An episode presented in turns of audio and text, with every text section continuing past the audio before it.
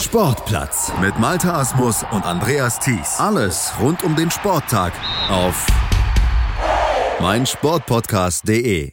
Auch am zweiten Wettkampftag der Kurzbahn-WM der Schwimmer in China purzelten wieder Weltrekorde. Zwei neue Weltbestzeiten gab es zu bewundern. Die US-Amerikaner schlugen zu und räumten auch insgesamt die meisten Medaillen ab. Aber auch ein deutscher Rekord geriet zumindest ins Wanken. Malte Asmus fasst die Entscheidung im Sportplatz hier auf meinsportpodcast.de zusammen.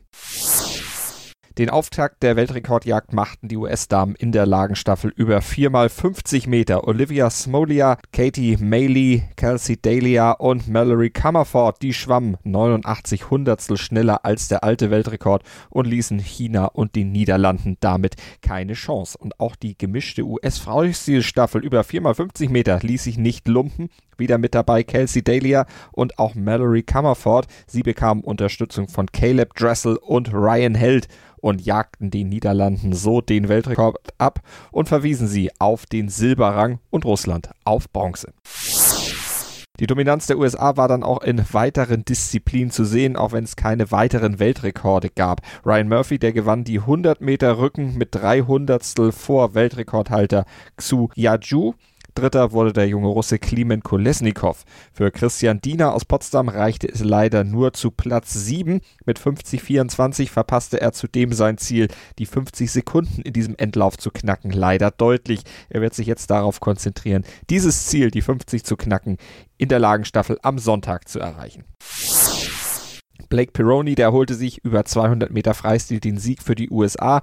Der Litauer Danas Rapsis und Alexander Graham aus Australien, die konnten Pironi nicht folgen, mussten sich mit Silber bzw. Bronze begnügen. Oliver Smoliga, räumte über 100 Meter Rücken für die USA ab. Titelverteidiger Katinka Hosschuh, der blieb da nur Silber. Georgia Davis und Minna Atherton, die teilen sich die Bronzemedaille. Hosschuh konnte dann aber doch noch einen Titel am gestrigen Tag gewinnen. Über 200 Meter Schmetterling war sie von der US-Amerikanerin Kelsey Dahlia und auch von Japans Suzuka Hasegawa nicht zu schlagen. Und dann gab es ja noch die Brustentscheidung. Und das waren die einzigen beiden Rennen am gestrigen Tag, in denen die US-Amerikaner komplett leer ausgingen. Cameron Vanderberg, der schwamm bei den Herren vor Ilya Shimanovic und Yarohiro Koseki zum Titel. Titelverteidiger Marco Koch, der hatte sich ja nicht für das Finale qualifizieren können und bei den Damen setzte sich am Ende die Top-Favoritin durch. Elia Atkinson, die gewann deutlich vor Ruta Mailotüte und Martina Carraro. Marius Kusch, der sorgte aus deutscher Sicht wohl für das Highlight am Mittwoch. Er qualifizierte sich als drittschnellster der Halbfinals für das Finale über 100 Meter Schmetterling.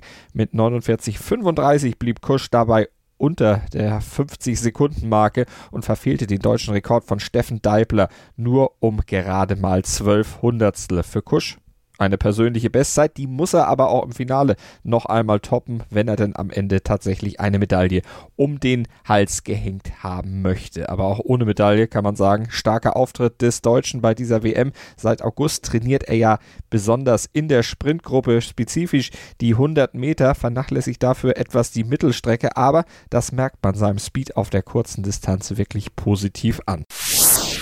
Wir drücken ihm natürlich die Daumen für das Finale, genauso wie Sarah Köhler, die das Finale über 800 Meter gestern erreicht hat, ebenfalls mit der drittbesten Zeit. Und wir werden euch auf dem Laufenden halten über die Kurzbahn-WM der Schwimmer in China hier im Sportplatz auf meinsportpodcast.de. Abonniert einfach unsere Feeds auf unserer Webseite oder bei iTunes mit dem Podcatcher eurer Wahl.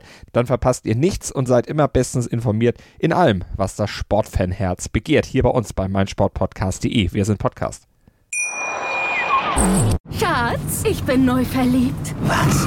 Da drüben. Das ist er. Aber das ist ein Auto. Ja, eben. Mit ihm habe ich alles richtig gemacht. Wunschauto einfach kaufen, verkaufen oder leasen. Bei Autoscout24. Alles richtig gemacht. Sportplatz mit Malta Asmus und Andreas Thies. Alles rund um den Sporttag auf meinsportpodcast.de. Sport für die Ohren. In deinem Podcatcher und auf meinsportpodcast.de. Schatz, ich bin neu verliebt. Was? Da drüben. Das ist er. Aber das ist ein Auto. Ja, eben. Mit ihm habe ich alles richtig gemacht. Wunschauto einfach kaufen, verkaufen oder leasen. Bei Autoscout24. Alles richtig gemacht.